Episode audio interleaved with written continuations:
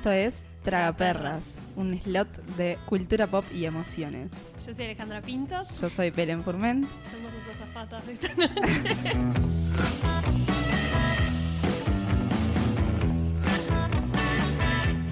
Belén, ¿fuiste víctima de algún prejuicio? Si fui víctima como si alguien tenía prejuicios sobre mí. Sí. ¿O, o tiene? Sí. Sí, todo el tiempo. ¿De qué? En, que- en todo momento. Eh, primero que la gente piensa como que yo estoy enojada siempre porque me río poco, como en la vida, o sea, como en, en- en lo cotidiano me río poco, no soy una persona que se está riendo, o sea, ni sonriendo. En parte con eso tiene que ver lo de ser un ser de luz, ¿no? Con sonreír un poco más para que al otro le moleste menos, pero todo el tiempo piensan que estoy enojada y o me tienen miedo o, o piensan que tengo problemas y que sí, pero bueno, tampoco tanto. Ahí va. ¿Y tenés prejuicios? ¿Qué, qué, qué cosas decís, está, esto me genera tremendo prejuicio y no lo puedo superar o me cuesta superarlo? Hay un poco de todo y hay como... Creo que el prejuicio que más me gustaría vencer y que me cuesta todavía tiene que ver como con la belleza, ¿no? Como con lo, con lo estético. O sea, como este actor Hugh Jackman Sí. que tiene una mujer que es ma- más, grande que él y fea, digamos. Y, ta- y eso como que... Convencional, o sea, de, de acuerdo a los estándares de belleza más populares, Eso, tengo como... eh, me gustaría perder el prejuicio ese que tiene que ver con los estándares de belleza, tanto para conmigo como para con los demás. Traba- o sea, esa es como mi, mi lucha diaria actual. o sea, ¿no? en, en relación a parejas, por ejemplo. En relación a parejas y en relación a, a- a no, s- no sé, no sé en relación a qué. En parejas sí, me hace pila de ruido, obvio. Pero después, eh, mm, no sé, esta cosa como que la linda, que es linda y, y- y lucra con eso, digamos, como que trabaja de ser linda, Sí. es hueca. Ta, no necesariamente, pero... Sí, mi- mis, mis mayores prejuicios también van por ahí. Eh, primero voy a pedir perdón por mi voz, pero estamos en temporada de alergias. Otoño. Y no puedo más de alergia. Bueno, eso me da un poco de voz de, de cheta boluda, que es un prejuicio que, Ese es el prejuicio que sufrís. que sufro. Es gracioso porque para los no chetos soy cheta y para los chetos soy terraja, entonces vivo en un limbo de prejuicios. Y también eh, por gustarme la moda o por tener el pelo de colores o cosas así, he sufrido el prejuicio de ser hueca, que no me considero, así que para mí es un prejuicio. Y para mí el, el- el máximo prejuicio que tengo que trabajar es en cuanto, para mí tiene que ver con, con el machis- con el machismo y la construcción patriarcal de lo que es y no es una mujer y, y- y, por ejemplo siempre me molestaron las mujeres como muy femeninas como que se vestían eh, así como mostrando su, su cuerpo y, y que usaban todas cosas rosadas y que eso lo asociaba con algo tonto como que no tenían nada más que mostrar que, que lo de afuera y, y me costó pila superarlo pero bueno Ahora es como algo que soy más consciente. No quiere decir que no lo siga teniendo, pero por lo menos digo, ta, esto es tremendo prejuicio que estoy teniendo. No, no tiene por qué ser así. Es que es muy difícil eh, ser una persona sin prejuicios. Claro. ¿No? Eh, en- yo entrevisté a Sergio Blanco, el dramaturgo, en estos días y le pregunté justamente qué prejuicio del teatro había derribado y cuál seguía teniendo. Y él me decía que nunca tuvo prejuicios con el teatro porque, es una, porque no es una persona de prejuicios, sino más bien de postjuicios, ¿no? Como de, y está, para mí, o sea, todo bien, Sergio, me, me encanta tu respuesta y es preciosa, pero no sé si hay persona que no tenga prejuicios. Bueno, no, pero, o sea, lo- es- en relación a lo que dice Sergio, capaz que no es, no sé, capaz que es medio entreverado, pero lo que quiere, lo que capaz que quiso decir es que te pasa una experiencia con una persona y a partir de ahí juzgas a todo el resto. Claro. Pero está, igual no dejas un prejuicio, o sea, te lo dibujo más lindo, pero. Obvio, para mí, o sea, cuando vos en- encontrás la forma o, o te desafías a vos mismo para derribar prejuicios, Sí. está de más. O sea, Eh, eh, o eh, sea, a mí igual Sergio Blanco, por ejemplo, me, me ayuda a derribar un prejuicio. Que a mí, pa, esto me van a matar, capaz, pero... Polémico. Polémico. No, pero no tanto porque nadie ve teatro, pero el teatro me pareció una panchada. claro, pero ahí yo no sé si es un prejuicio. O sea, es no, lo- era un- es un prejuicio, es un porque yo no había sí. visto tantas obras Sí. en mi vida. O sea, había estado en teatro en el liceo, fui parte, pero porque me gustaba el ¿Actuaste? cine, sí. Ay, nunca Eh, tuve teatro en ninguna instancia educativa, me hubiese encantado. Es mi deuda pen- pendiente de la Claro, vida. me gustaba actuar, pero no me gustaba el teatro como medio en Claro. sí. Y me parecía tipo una panchada, así como, no sé cómo explicarlo, ta, todo el mundo entiende lo que Sí, es una panchada. Y vi la obra de Sergio Blanco. El bramido de Düsseldorf. El amigo de Düsseldorf y me pareció alucinante. Me voló la cabeza y es algo que yo no pensé que una obra de teatro podía ser. Es que es una obra alucinante. Yo la vi dos veces y la voy a volver a ver porque me parece que vale la pena. Claro. Es como, ver- para mí es ver una película esa obra. O sea, no Bueno. es- se sale de lo, de lo que tenemos entendido como teatro. Y entonces, eh, cuando dijeron, tipo, que en- habíamos ido a Buenos Aires con un grupo de amigas, vos incluida, y dijeron, vamos a una obra de teatro, y yo, tipo, la puta madre, o sea, yo me imaginaba, no sé, Calle moviendo Corrientes, las tetas en calle Corrientes, y la verdad que no tenía nada de ganas de ir y salí transformada. Y dije, quiero ver esto muchas veces más, quiero ver más obras de Sergio Blanco. Como que empecé a googlear toda la historia y Sole me contaba la historia de él y yo era tipo, wow, qué increíble. Es que es fascinante él también, o sea, y- Claro. y, el mundo que tiene en la cabeza y la forma de concebir el arte, para mí eso te hace las cosas como mucho más fáciles también. Es, Claro. es como en lo que hace es un medio genio. tipo. ¿Y por qué lo entrevistaste? ¿Va- ¿Tiene una hora o algo? Porque vuelve el bramido para acá esta ah, semana. yo o quería sea, algo nuevo. No, bueno, va a estrenar otra obra este año ¿Sí? que se llama eh, creo que cuando pases sobre mi tumba o sobre tu tumba, que también trabaja Zafores, el de Gustavo Zafores, el del Bramido, que es un actor que ha trabajado varias veces con él, y es una obra que eh, tiene la particularidad de que la escribió eh, a mano, en manuscrita, con sangre. A la mierda. a la mierda. ¿Sangre de quién? Bueno, con sangre, te voy a decir de toro, yo no estoy segura, pero que, creo que sí, que se vende como sangre en polvo, no sé cómo es el proceso de coso, y después vos la diluís en tinta y escribís con eso. Cuestión que el, el pibe, Sí, Sergio Blanco... igual. No, pará, Sergio Blanco quería escribir la obra con su sangre, su propia sangre, y hizo como, eh, hizo la investigación y trabajó no sé qué, para ver cómo era el proceso tipo de sacarte sangre, mm, no sé, transformarla en tinta y escribir, y era demasiado complicado y creo que nadie le dio bola, obvio. Pero entonces terminó haciendo esto que ya era como algo que Estoy ya se vendía. No, es maravillosa. Pa, increíble. Sí, Volviendo un poco a lo que decíamos antes en cuanto a las mujeres, entre comillas, minita, creo que una película que, que lo retrata muy bien es Legalmente Rubia. sí, total. O sea, ahí son. El, El Woods tiene todos los prejuicios. Es rubia, es linda, es cheta, eh, le gustan las cosas rosadas, es súper feliz. es súper feliz. Entonces decís, esta mina. Es, o tipo- sea, es brillantina. Tipo, Claro, el- el- es brillantina para mí. Claro. Eh, tiene un perrito chiquitito, que es lo que tiene la gente tonta. Y el mundo la tiene encasillada en eso hasta que una situación de la vida la lleva a querer demostrar que ella puede más y estudia abogacía. If I'm gonna be a senator, I need someone serious. I'm seriously in love with you. I love you. Liar! This is the type of girl that Warner wants to marry. A law student. Going to Harvard is the only way I'm going to get the love of my life back. For my admissions essay, I'm going to tell all of you why I'm going to make an amazing lawyer. Y está, y se convierte en una abogada. En una mega abogada Estrella. y le cierra la boca a todos y, y también muestra que, por ejemplo, me acuerdo de la escena esa que está en el, en el salón de belleza Sí. y que ella le da como unos consejos a otra. Ay. Y, y para mí también está bueno que ahí muestra que eh, demuestra que cada uno tiene algo para aportar desde su lugar y, y que por más que capaz que sí es hueca entre comillas, no quiere decir que ella no te pueda enseñar nada o que no pueda ser tipo no pueda ser lindo tenerla en tu vida, no sé, como que me parece que es lo- Igual ahí, eh, hab- hablándolo ahora, ¿no? Hay algo terrible. En, en este caso tiene que ver con, con el sistema heteropatriarcal. No necesariamente siempre tiene que ver, pero esta cosa de tener que demostrarle al otro que no somos solo lo que, Mm. lo que se está viendo, ¿no? Está, no, el prejuicio es una cosa tuya.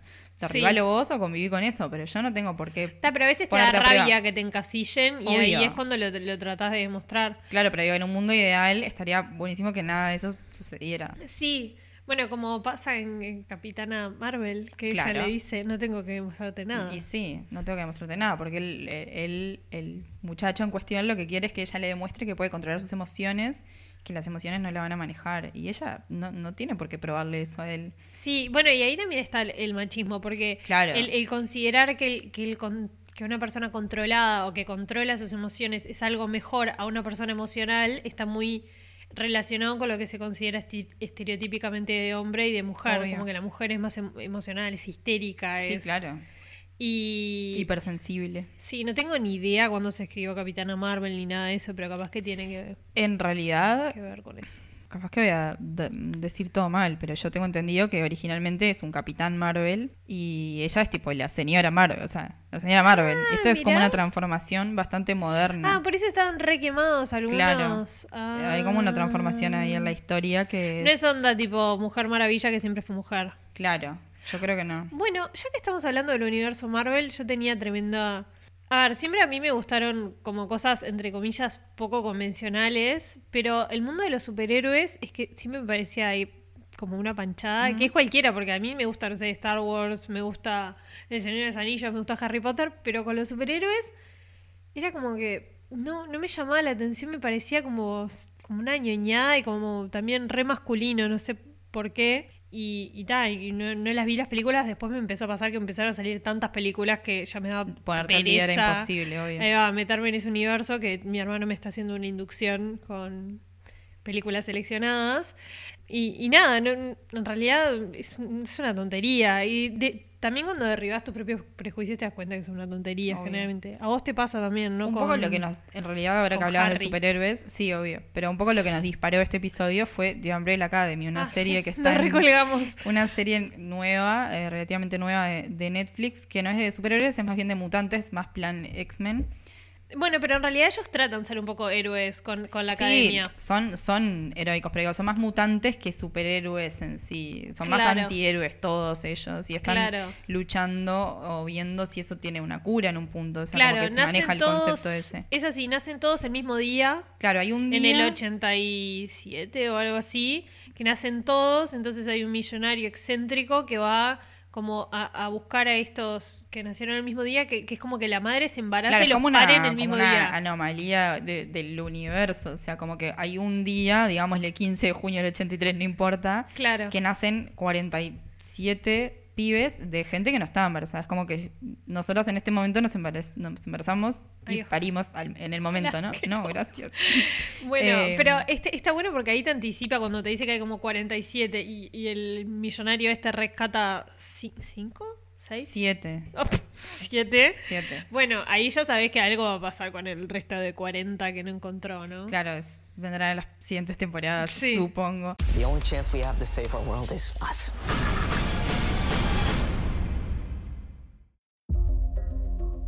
October 1989, 43 women around the world gave birth. None of these women had been pregnant when the day first began. How much do you want for it? I have adopted six children, gifted with abilities far beyond the ordinary. I give you the Umbrella Academy.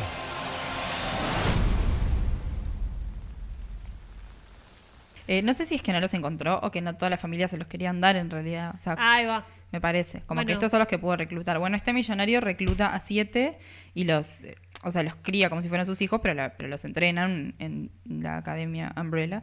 Y nada, y cada uno tiene una particularidad, o sea, un, Un poder, poder. Una tiene el poder como de la mentira, digamos, como que te induce los el pensamiento. Otro Ot- tiene pila de fuerza. claro, otro viaja en el, en el tiempo. Otro habla con los muertos. Pa, no sé qué hacía el que está muerto en realidad. No sé cuál era su poder. Es el Kraken. Tiene ¿Qué es el tipo. eh, como. Brazos ah, de claro, como- octopus. sí. ¿Cómo se dice en español? Pulpo. Pulpo, ¿no? que pterodáctilo. Tiene brazos de pulpo. Claro, después está el otro que es como un as de los cuchillos, tipo Sí. un super asesino, y una piba que no tiene poderes, que es como la, la bastardita de la familia, entonces a ella nadie le da bola. En los cómics les dicen tipo rumor, les dicen por el poder. Claro. Bueno. Que en la, en, la, en la serie le dicen por el número. Sí, por el número. The Umbrella Academy está basada en, en un cómic que está escrito por el cantante de My Chemical Romance. Es una cosa maravillosa, Gerard todo Way. muy millennial. Pero ¿sabes que él también hizo uno de los dibujos de Spider-Man Into the Spider-Verse? ¿En serio? Sí. Hay una cual. Mm, Trivia en vivo. Trivia. Eh, te diría el anime o... Sí. ¿En serio? Sí. mi segunda opción era el que es tipo... Noir. Obvio. Obvio. Tan predecible. yo dije el noir y no, era el anime. Es genial. O- otro anime. fun fact traído por mi hermano que Y es genial eh, Spider-Man. Into Spider-Verse. Spider-Verse. Es, es muy buena. sí, me encantó haberla visto. Aunque además no ahí hay- sepa nada de para mí fue como, era como derribar un prejuicio. Más allá de que todo el mundo está diciendo que está buenísima, es una película de superhéroes animada. O sea, Sí. tipo re infantil, ¿no? Es Se que- supone. ay, toqué la copa. Juicio. Podemos hacer como música con la copa. Como la gente que hace así. Ay, ¿viste? El, el paste, ya en cualquiera. ¿Viste un video que se había hecho como viral estos días? Que era como el, eh, un tipo que hacía, tipo la diferencia entre agua y cerveza. Entonces No. tocaba como eh, el borde de la copa con agua. Me apareció, pero no me tentó un Ah, prejuicio. bueno, ta, ¿Cuánto es ¿viste? eso? Yo, yo le vencí el prejuicio, hacía no sé qué, y cuando hacía con cerveza sonaba tipo... Mega. Sweet Child of Mine. Era genial. Qué gracioso. Sí. No, ¿sabes qué? Se me empezó a reproducir sin sonido y no tenía gracia. Claro, no tiene- obviamente no tiene Claro. gracia. No, pero nada, yo un día empecé, vi The Umbrella Academy y la empecé a ver porque estaba ahí y no ni siquiera sé por qué, porque tampoco era que estaba todo el mundo hablando de eso ni nada. Dije, "Ta, voy a dar una chance a esto y me copó. Te lo comenté a vos. Sí, Y- a mí me venía pareciendo y era como que algo me tentaba, pero me faltaba una recomendación de una persona para darle para adelante. Y me gustó mucho, ta, es tipo una demencia. Es una demencia sumamente absurda, pero es graciosa, profunda. Sí, es eh, un poquito, el, el timing es un poquito raro, pero tiene algunas bizarreadas que están de más, tipo el, el tipo que se enamora de un maniquí. Genial. Ese- ese- Dolores. Dolores. Eh, la madre de ellos, que es un robot. Para Hazel y Chacha, o sea, el nombre, la musicalidad del nombre de Hazel y Hazel y Chacha es como Es que una que lo digo lo repito todo el resto de mi vida. Bueno, pero ves, ahí tenés a Hazel, que es una especie de, de viajante del futuro que tiene que preservar la linealidad del tiempo, Sí, que se enamora de... de una que vende donas. Y que es una Viejita. vieja, una vieja, ¿entendés? Una señora re mayor. Y a mí eso no me hace ruido en ningún momento. No me Ah, cuestioné, no. Yo, yo me pregunté, tipo, ¿sería así en el cómic o Como como, que me metieron re, este cast re dulce la historia esa. Digo, me chocó un poco más tipo, el incesto ahí entre, entre Uy. hermanos, que no son hermanos, pero bueno, eso. Está, pero se criaron juntos. Bueno, estamos spoileando como siempre. Está, no importa. Bueno, la serie dura ocho capítulos. o Sí, sea, son la- largos igual, ¿eh? Son largos, pero digo, es como que te enterás de todo bastante igual rápido. no me fumo la actuación de Ellen Page en esa serie. Es como que ah, No me gusta Ellen Page. me fatiga. No. No, no, no, no empatizo. sé, es como esa cara siempre angustiada. No sé, para mí esto que este ejercicio de mirar algo que capaz que no nos copaba mucho tiene que ver con la, por lo menos el intento de ir derribando los prejuicios. Sí, Eh, yo, en- obviamente, en su momento tuve prejuicios con Game of Thrones porque todo el mundo hablaba de eso y era como que agotador esto, que, que embole dragones y, y muertos vivos, o sea, sí. Nunca vi Harry Potter y nunca vi El Señor de los Anillos porque me parece tipo fantasía absurda y tampoco vi Star Wars, aunque Star Wars me tienta un poco más, pero es como que me da un poco de paja para ver películas tipo del 80 porque siento que me voy a embolar. Eh, eh, cuando, cuando es una saga, ¿no? O sea, si fuera como una cosa sola. Claro. Pero nada, cuando vi Game of Thrones no pude parar, obviamente, como le pasa a la mayoría de la gente. Claro. Igual ta- también hay una cuestión de que hay tanta obra cinematográfica que uno, como que a la hora de ver, trata de, de ver lo que más o menos sabe que le va a gustar, o no sé. Hay tantos libros por leer que no me voy a perder el tiempo leyendo algo que probablemente a mí no me gustan las novelas históricas o no me atraen o nunca he leído ninguna que me guste. Y bueno, no me voy a poner a explorar el género. Sí. También usas un poco tus, tus prejuicios para ahorrarte ciertas cosas. Si nunca, si no sé, todos los Raviers que conociste te parecieron unos pelotudos, ¿qué te vas a poner a salir con un Ravier? Y no, la verdad Y que no, la amiga. verdad que no. ¿No? Sí. Como que el prejuicio también sirve para protegerte, entre comillas, o para ahorrarte ciertas cosas que a veces está equivocado. Bueno, sí, es como un, un arma. O sea, como, Sí. co- como un arma y una, y una armadura a la vez. O sea, es como. Qué, pro- bueno. qué profundo, ¿no? Sí. Es un arma de doble filo también. Es un arma de doble filo. Sí, yo me acuerdo que en sociología habíamos hablado en, en facultad de que, eh, ahí va, por ejemplo, ciertos prejuicios los, los generás eh, para protegerte del estilo de mm, los planchas, por ejemplo. Si todos los planchas, si vos cada vez que es- ves un plancha cruzadas, vos crees que te estás protegiendo de cómo es un ladrón, pero capaz que el que te roba está bien vestido, ¿entendés? Como que, Como decía la plebe. ¿cómo era? Eh, que- Eh, los que te roban usan traje y lo sabés. Sí. A vos que te morís de miedo por mis tatuajes y mi color de pelo, te digo a vos, déjate de joder. Los que te roban, los que te afanan, creo que dicen, no Los te que te roban, afanan usan usan traje y lo sabés. Va. Célebre. Célebre. Eh, Cumbia Villera Made en Uruguay, para los que no saben de qué estamos hablando. Claro, gran banda. Busquen La Plebe a vos en YouTube, seguramente lo insertemos en este momento. Yo soy planche, soy como soy, y no me refugio en el mismo mundo. Estamos los dos, te guste o no. ¿A poco te morí de miedo? Con mi tatuaje y con mi color de pelo.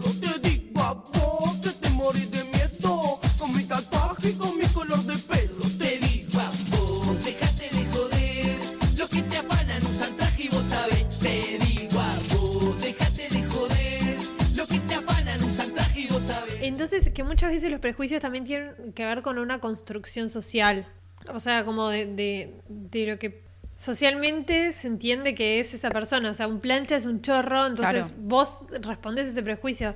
Hablábamos antes también de en la Segunda Guerra Mundial, eh, toda la, la construcción que hizo el nazismo de lo que era un judío. Un judío era una persona avara, que te iba a cagar, que... Y, y obviamente esa, las personas son permeables a ese tipo de construcciones y, y después es muy difícil decir, racionalizar y decir, ah, no, estoy siendo víctima de un prejuicio. Como que, mm, no. Siempre el prejuicio es una construcción. Puede ser una construcción histórica o una construcción así social más coyuntural, eh, o puede ser una construcción a partir de, de experiencias propias. Eh, no sé, yo seguramente si, si tengo, he tenido ciertos prejuicios con los chetos, tienen que ver con experiencias mías de sentirme, no, no sé, di- diferente o menospreciada o no incluida o lo que sea, y eso es como algo que después para, seguramente como mecanismo de defensa, ahora que, lo- que lo planteabas, es como, bueno, Exacto. ok, yo, vos no me habilitaste un mundo que es re distinto, entonces, tipo, yo no te, no te quiero en el mío. Obvio, yo tuve pila de malas experiencias, entre comillas, con chetos, no sé, de ir a una fiesta y que nos pidieron que, un grupo de chicas nos pidieron que le sacáramos una foto y una amiga lo agarró, agarró el teléfono y le dijo, no sé cómo usarlo, y le dijo, es un iPhone gorda, no sabes usarlo. Y era, no sé, en el 2008, que no, no todo el mundo 2008, tenía el iPhone. Dios. Y claro, y, tengo y iPhone me desde el año sentí- pasado. Me sentí horrible, nos, nos sentimos súper aislados, entonces esas cosas ya le vas, eh, como es el que se quema con leche, ve la vaca y llora. Sí. bueno, es el prejuicio a las vacas. Y, y con la cumbia villera yo también tenía cierto prejuicio, que eh, yo te comentaba que cuando era medio adolescente pensaba que todo lo que venía afuera era mejor. O sea, la música en inglés, los libros anglosajones, como que el, el darle el valor a la- lo latinoamericano y lo local me vino como medio de grande. Y con la cumbia villera me pasaba que era como esto tan popular no puede estar bueno. Claro. Si todo el mundo lo escucha algo, no, no puede estar bien. Y después descubrí que las letras de la cumbia villera me gustaban mucho. Más allá de la cumbia que te hace mover el Sí, totó, como dijimos. Pero las letras me parecen súper interesantes. Y bueno, a vos te pasa un poco con el reggaetón, ¿no? Con J Balvin. A mí me pasa con el reggaetón. En realidad, también como lo que vos decías, a mí me pasa un poco al revés. Yo siempre escuché como mucha música uruguaya y latina, desde la plena, el pop latino, melódico internacional, al rock.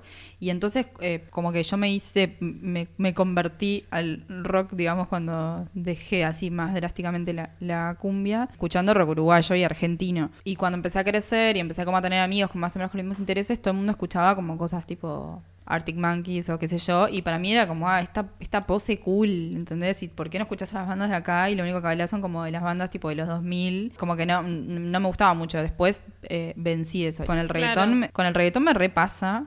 Me pasa todavía que hay cosas que no, con las que no transo, obvio, porque me parecen nefastas. Pero cuando descubrí J Balvin me, me cambió la ¿Y cabeza. qué onda las letras de J Balvin? Son como... O es igual teta, culo, culo, teta. No, no es teta, culo, culo, teta. Son cosas más abstractas. Bueno, o sea, tampoco voy a. Tiene cosas más abstractas, más del baile y de cómo vamos a pasarla bien, pero como desde esta situación de bailar y qué sé yo. Tipo esto de si necesita reggaetón, dale, sigue bailando, no sé qué, Ay, no es pare. de él. Claro. Infinity. Si necesitas reggaetón, dale. Sigue bailando, mami, no pare. Acércate a mi pantalón, dale. Vamos a pegarnos como animales. Si necesitas reggaetón, dale. Sigue bailando, mami, no pare. Acércate a mi pantalón, dale. Vamos a pegarnos como animales. Si necesitas reggaetón, Pero después dale. dice, tipo, acércate a mi pantalón, Y mami, bueno, pero- vamos a no sé qué, como animales. Pero Pero todo el mundo habla de sexo, hasta en el rock más sofisticado se habla de sexo. Obvio, en todos lados. Él es como el. No sé si es el menos machirulo, pero no es tan machirulo en sus letras. Ah. Tiene cosas que no están buenas, pero son pocas en comparación o sea, para lo, lo genérico del, Claro. del género. Vale la ¿Y- y redundancia. Y, musicalmente. Bueno, yo a Bad Bunny no le he entrado tanto porque no soporto cómo canta. Ah, yo no lo escuché, pero vi una entrevista de GQ, de GQ Magazine Sí, que está vi tipo que la compartiste y que te encantaron las fotos. Y todo el mundo me dijo, igual es medio machirulo. Y dije, pero se pinta las uñas. Sí, yo creo, o sea, he escuchado poco, me parece que es medio machirulo, pero no soporto cómo canta, entonces eh, mi cerebro como que no puede claro. codificar su lenguaje. Y. Balvin tiene como una, Yo un escuché encanto Brillo de maravilloso. Balvin. Bueno, con Rosalía. Claro, en realidad Brillas de. Rosalía. Ah, pensé que era de J O sea, está en el disco de Balvin, pero es una- después yo leí en una entrevista que ella contó que era un, tema de ella, digamos, que lo terminaron armando juntos. Ah, ¿y salieron ellos? ¿O, o No? Me confundí. Rosalía salía con Z Tangana, Ah, que es otro, que es un que rapero. es un español. Yo con el trap, o sea, es como que a partir de que ponele el reggaetón me copa por, por Balvin y puedo bailarlo y qué sé yo, y no, ya no siento culpa de eso, empiezo a ser más abierta a otras cosas. Entonces antes de Claro. jugar les doy una chance. El, el trap me cuesta pila. O Claro. sea, me cuesta. Como, no sé, me parece que todos cantan igual, que todas las letras son iguales, que no, no da. Sí, pero a ver, una cosa es el prejuicio y otra cosa es gustos. Obvio. Son cosas, ta, que, Sí. que una vez que te tomaste el tiempo de escuchar trap, escuchar trap, no te gustó, listo. Eh, algo para mí interesante también para, para pensar es que el ser prejuicioso, o sea, no te hace ni mejor ni peor persona en el sentido de que todo el mundo tiene prejuicios. Depende de vos qué tan consciente sos de ellos y, y tratar de desafiarlos y de derribarlos, ¿no? Obvio. Como Eso que hasta la madre Teresa de Calcuta capaz que tenía... Bueno, igual es lo se- te- después se descubrió que no era Bueno, tan buena sí. la madre Teresa. Eso es lo que te decía como respecto a lo, a lo de Sergio Blanco. digo, O sea, yo creo que todo el mundo tiene prejuicios y para mí la clave está en cómo vos te enfrentes a ellos y- y, y reconozcas que es algo que por ahí no está bueno y trances. O sea, yo creo que en el fondo de todo, si hay como autenticidad, se banca. O sea, si vos sos cheto, pero sos cheto, auténticamente cheto, y no por eso sos mala persona, digamos. Claro. ¿entendés? Como que no... Tu clase social y tus privilegios no te convierten en un ser nefasto que. Claro, que o se- sea, fui se criado superior, así, nunca claro. me tomé un ómnibus, pero me cago de risa. Pero y si me decís para tomar un ómnibus voy contigo, Claro, bueno, vamos, cheto, vamos. Y es el contexto en el que naciste y tenés, de, tuviste oportunidades que otros no, pero Sí. está, pero sos una persona que no, no pone Pero- eso por, por sobre otras cosas, ¿me entendés? Claro, pero hay prejuicios que, que, que también vienen como desde el eh, resentimiento o, o de cosas así que tampoco están buenas, ¿entendés? A ver. Por ejemplo, eh, la gente que tiene un prejuicio con los chetos, entre comillas, y por eso como medio que los castiga, pero en realidad es porque sienten que ellos tuvieron derecho a algo que ellos mismos no tuvieron. Y, y viene desde, desde un resentimiento que en realidad no tendría que ir con la persona en sí porque nació en ese contexto, sino con el sistema capitalista en Sí. realidad. Bueno, sí. Capítulo número 3 en el que hablo en contra del capitalismo. Pero, pero es que eso es una así, o sea, también, eh, también tiene que ver con los bandos en los que nos en los que nos criaron, digamos. Claro. Yo te decía antes, antes de, de grabar, que yo tengo un problema, o sea, tengo un prejuicio como importante con los, eh, digamos, hinchas radicales de Nacional. O sea, yo siento que yo no, nunca podría tener una pareja que sea tipo fanático de Nacional y vaya a la, a la Colombes o... Claro. ¿Entendés? Porque, porque, porque yo estoy en otro bando y me considero una persona tolerante y todo y digo, está todo bien, no te voy a dejar de hablar o de tratar si sos un enfermo nacional, pero no podría nunca como convivir con alguien así. Claro. Y como, está, escapa a mí, o sea, eso me cuesta pila, ponele, porque lo siento como algo como, cuesta mucho salir de ese lugar. Sí, y yo te, te decía que también creo que tiene que ver como los valores o las cosas que uno cree esenciales, también los prejuicios que tiene. Por ejemplo, yo siempre fui muy de eh, darle valor a, a lo intelectual y a pensar y al, al ver a la cultura, digamos. Entonces, para mí alguien deportista inherentemente era idiota. Claro. Sea hombre, mujer o, o- o me lo considera como vanidoso, pero en realidad me doy cuenta que no tiene nada que ver, puede ser una persona, no sé, Murakami, le encanta escribir y salir a correr, y fanático Sí, de los maratones, o sea, son como, como construcciones que uno se hace en, en en función de lo que cree que es importante, pero que después te das cuenta que esas construcciones son una mentira. Ya, y, y es- Muchas veces. Y después está, o sea, al revés, por ahí tenés a Woody Allen, que durante años te puede haber parecido un genio del cine y de repente, tipo, resulta que era un ser horrible y despreciable. Michael Jackson. Bueno, Michael Jackson, obvio. Eh, estaba googleando porque ahora que te hablaba del trap, el otro día me, me- me- un amigo me pasó un tema de Woz, que es un rapero argentino, rapero, trapero, eh, así como capo del freestyle, pero ahora está como dedicándose más a la producción de estudio. Y sacó una canción que se llama Terraza y escuché la canción y tipo, real tuve que contener las lágrimas. Mira. Y no- nunca me imaginé que un, un trap me podía generar eso. Hoy será mejor que no baje, con su carácter hizo que me relaje. Hoy será mejor que no baje, Voy de cabeza pa' que nadie me ataje. Hoy solo por primera vez diré que me quemé por dentro cuando en serio me miré. Me sinceré, viré y ya no sé qué quiero hacer. Al menos sé lo que no quiero. Ya no que me pasa. Encontré la llave y me olvidé dónde es mi casa. Creo que hace tiempo vivo en una carcasa. Ah, vamos a quemar a la terraza. ¿Cuál es la, for dummies, que me lo han preguntado, cuál es la diferencia entre trap y rap? Yo digo buscarlo en Wikipedia, que es la respuesta que me enseñó mi madre a decir. Vos tampoco sabes. Es muy difícil explicar para mí. O sea, Ah. o sea el- en realidad, primero que el rap es como... El rap es tipo la, la- Es una forma de cantar. es una forma de cantar, o sea, no es hip hop, es tipo una parte del hip hop, que es como la oralidad, la, la parte oral, Sí. digamos, está.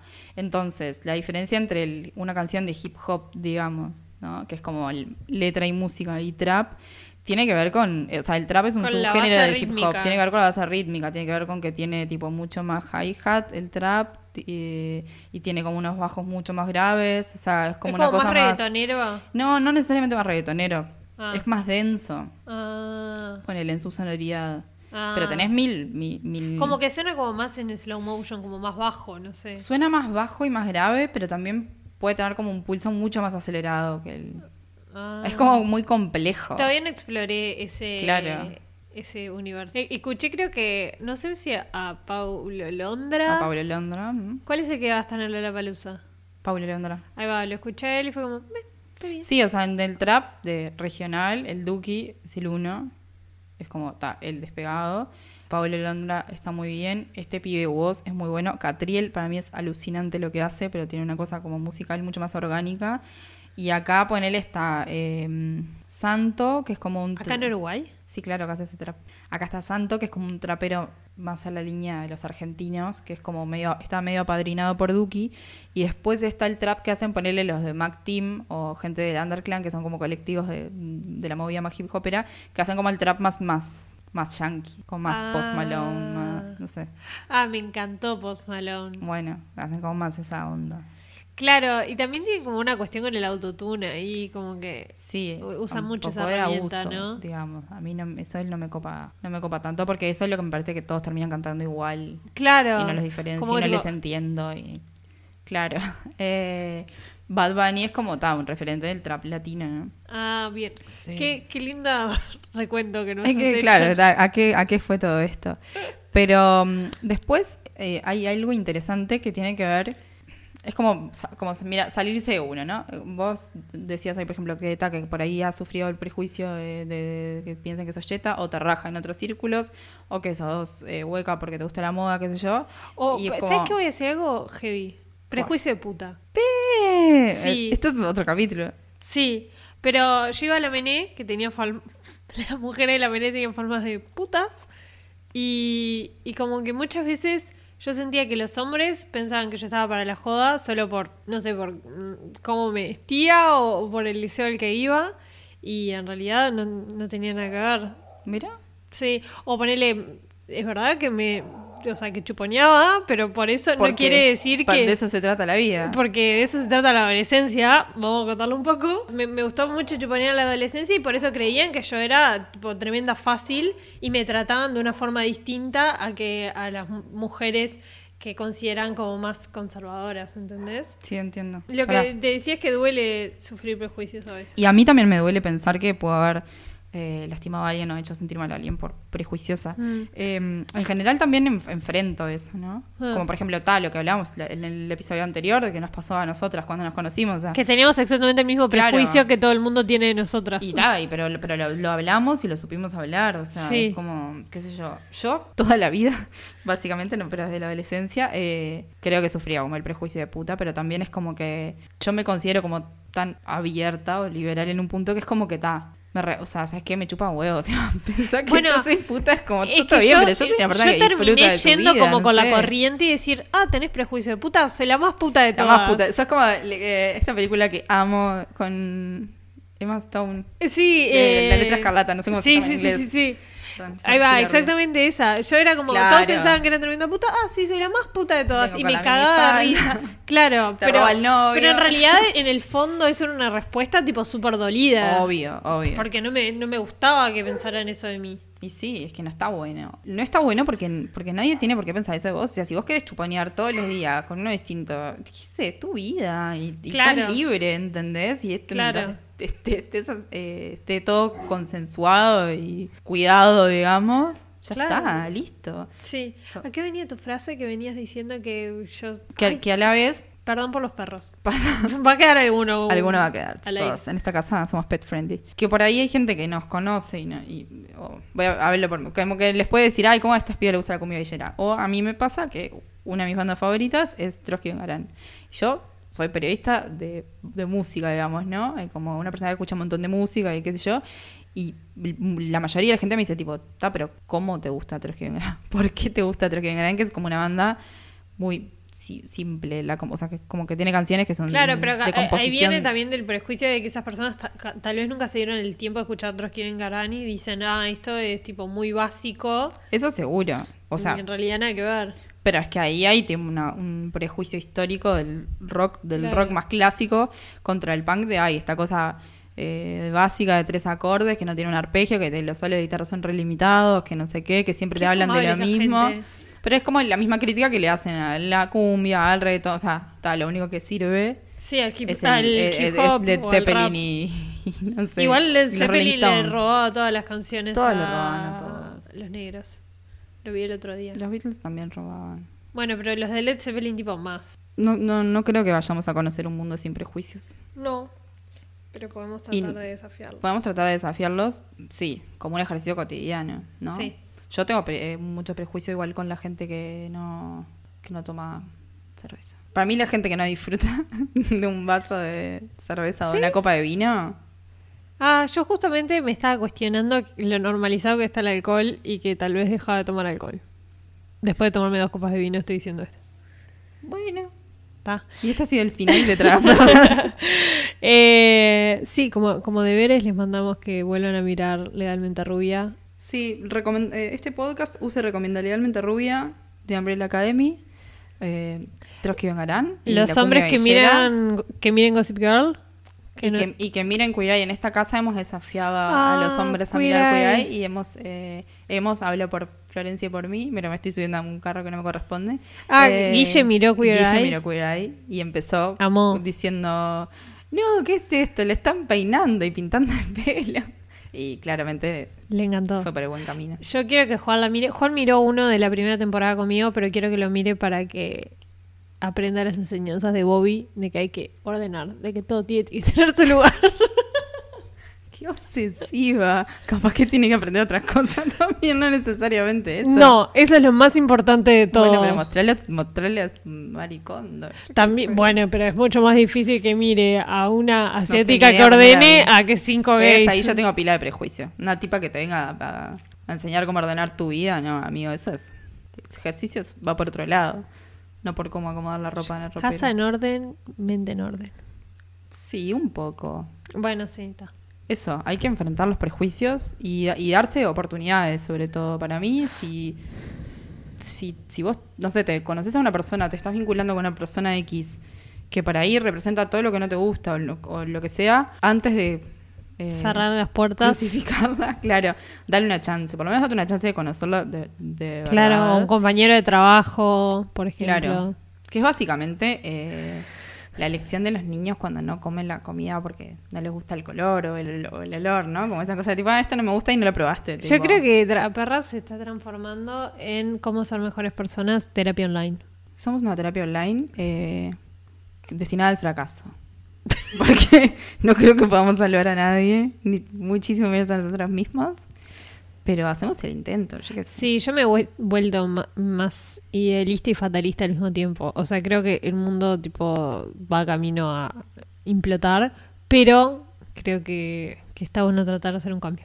Está bueno, sí, pero a veces hay, hay ciertos prejuicios que, que- hay ciertos prejuicios eh, que también hay que abrazarlos y defenderlos, que no sé si son prejuicios, pero hoy Son convicciones. son convicciones.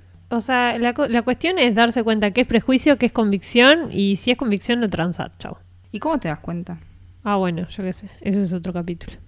Chao, León de la Metro.